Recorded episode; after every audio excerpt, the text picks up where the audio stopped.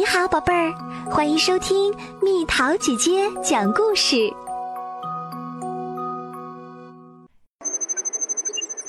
博物馆里的雪怪。博士整了整他的领结，走出塔迪斯。嗯，有意思，他低声说道：“这是个博物馆。”维多利亚跟在博士后面。咱们为什么来这儿？我说不准，是塔迪斯把咱们带到这儿的。塔迪斯把咱们带到这儿，一定有这样做的理由。博士肯定地说，而且会是一个非常好的理由。真遗憾，塔迪斯不能告诉咱们这个好理由到底是什么。杰米说，他实在没什么大用处。什么？博士生气地说：“我不允许任何人说塔迪斯有一丁点儿缺点。这是一台无与伦比的机器。”博士为塔迪斯感到无比骄傲。我只是说，他确实有个习惯，把咱们留在危险中，然后甩手让我们去面对。杰米辩解道。博士瞪了杰米一眼，轻轻拍了拍塔迪斯。现在擦亮你的眼睛，博士说。为什么？杰米问。有些东西，杰米，有些看起来不寻常的东西。所有东西看起来都不寻常。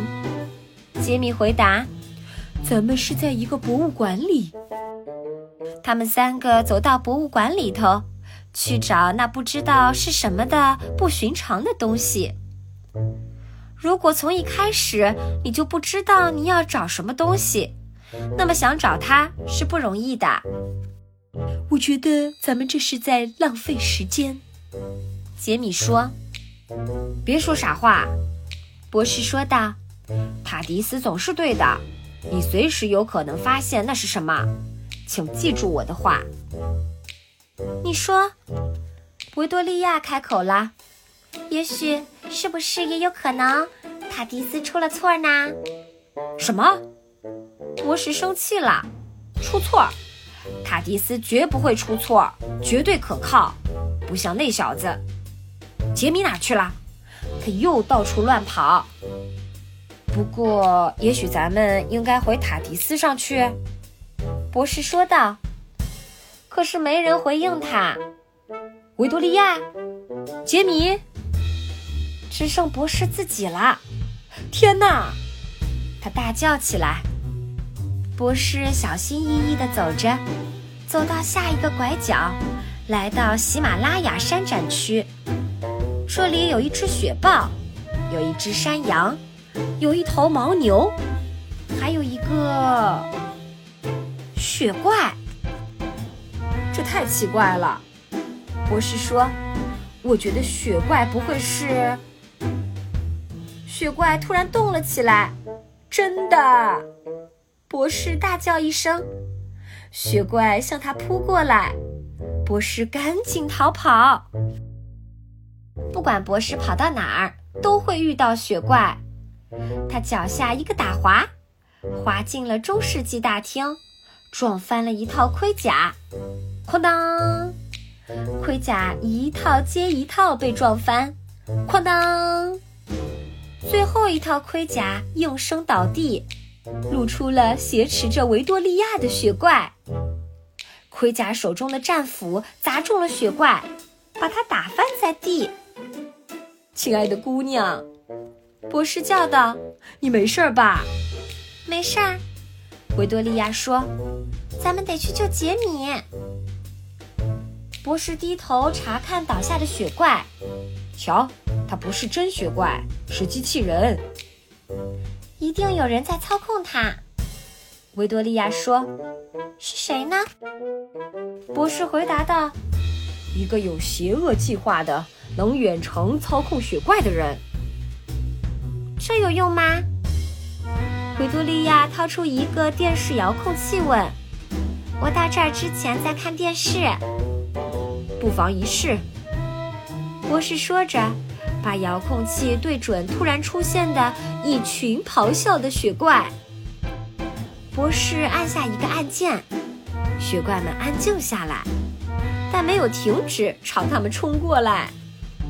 对不起，我真笨，按的是音量键。博士说：“那么哪一个才是关机键呢？”维多利亚，你再坚持一下。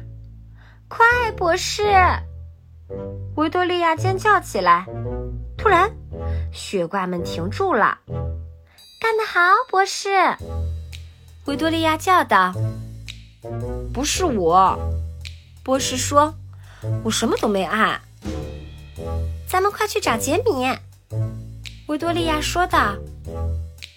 博士和维多利亚跑遍博物馆，终于找到了杰米。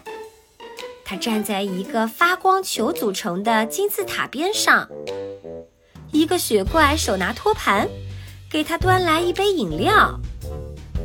我想这些怪物把我当成他们的大王了，他说。好像这个金字塔是雪怪的控制器，我现在控制住他们了。天哪！博士吃惊的大叫。好吧。当他们回到塔迪斯时，杰米说：“我在这里很幸运，但这个老家伙对咱们没多大好处。”他边说边拍打控制台。“不许你批评塔迪斯！”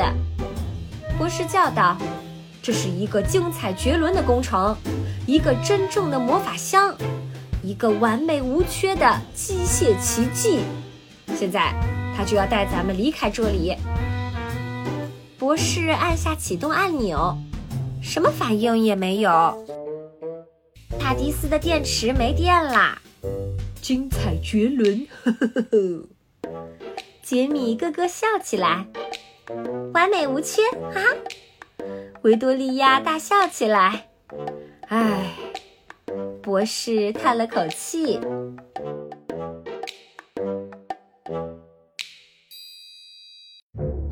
小朋友们介绍第二任博士，神秘博士是一位来自加里弗雷星球的时间领主，他有两颗心脏，拥有重生的能力。第二任博士是神秘博士的第一次重生，他很幽默，也很顽皮。博士的大脑一刻不停地运转，而且相当深藏不露。这就是第二任博士和他的同伴儿的故事啦。